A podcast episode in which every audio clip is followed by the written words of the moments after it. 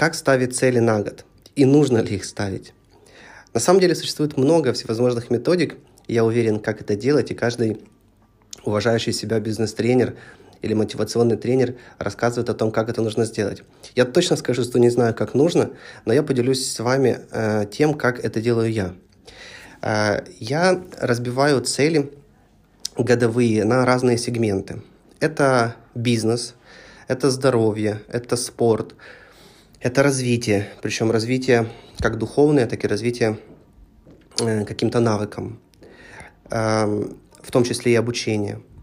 Э, это э, свое личное путешествие. Но и бизнес тоже градируется на, по проектно, то есть у каждого проекта есть свои цели. Э, как правило, они такие более глобальные, без тактических внутренних целей. Некие такие стратегические цели. Вот, если необходимо, я добавляю еще обязательно здоровье. Как правило, раз в год я прохожу чекап организма. Ну и, возможно, появляются какие-то новые сегменты, которые мне нужны. В каждом сегменте у меня есть какие-то цели. И что очень важно для меня, чтобы эта цель была измерима, чтобы я понимал, по какому критерию я пойму, что я ее достиг. Потому что если, например, я ставлю цель выучить э, английский язык, то э, должен быть четкий критерий, по которому я пойму, что я его выучил до того уровня, до которого хотел. Это может быть какой-то экзамен, количество слов, э, скорость чтения, э, или, например, там я научился, э, я могу смотреть фильмы на английском языке и понимаю их. То есть четкий критерий, по которому мы определяем, что мы эту цель достигли. Точно так же это касается здоровья, спорта. Например, когда я ставлю цель в спортивном формате, то там пробежать марафон. Четко измеримый марафон 42 километра. Или там проплыть 14 километров. Или проплыть 5 километров. Вот. А, ну и если есть возможность, или если мне нужно ставить цели, например, не на год, а на полгода, то есть я планирую сделать это в следующем году, но не до конца года, а, например, там в первом полугодии, то я себе это тоже фиксирую обязательно. Э, что еще я для себя понял важного? Я пишу себе в конце такую фразу. Э, я имею полное право в течение года менять или корректировать свои цели.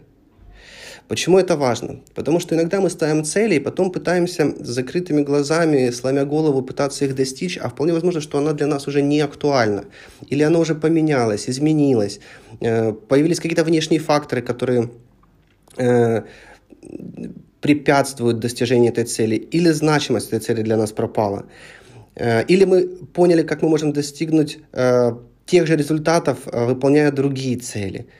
Соответственно, если мы не ставим себе этот критерий, то нам становится не очень комфортно. Как это так? Мы уже не достигли цели. Поэтому намного мне спокойнее и счастливее стало, когда я имею полное право отменить цель или откорректировать ее в течение года. Ведь самое же главное не достичь цели, потому что если мы получаем удовольствие только от достижения цели, то весь путь, который мы проходим, э, пытаясь эту цель достигнуть, не является для нас счастьем. Как правило, счастье – это минута, день, неделя после того, как мы достигли эту цель. Но хочется быть счастливым в процессе. И это очень разное, когда мы счастливы, достигнув цель, или счастливы в процессе. Когда мы счастливы не только, когда мы пробежали 42 километра, а когда мы счастливы ежедневно, э, бегая на улице или в спортзале.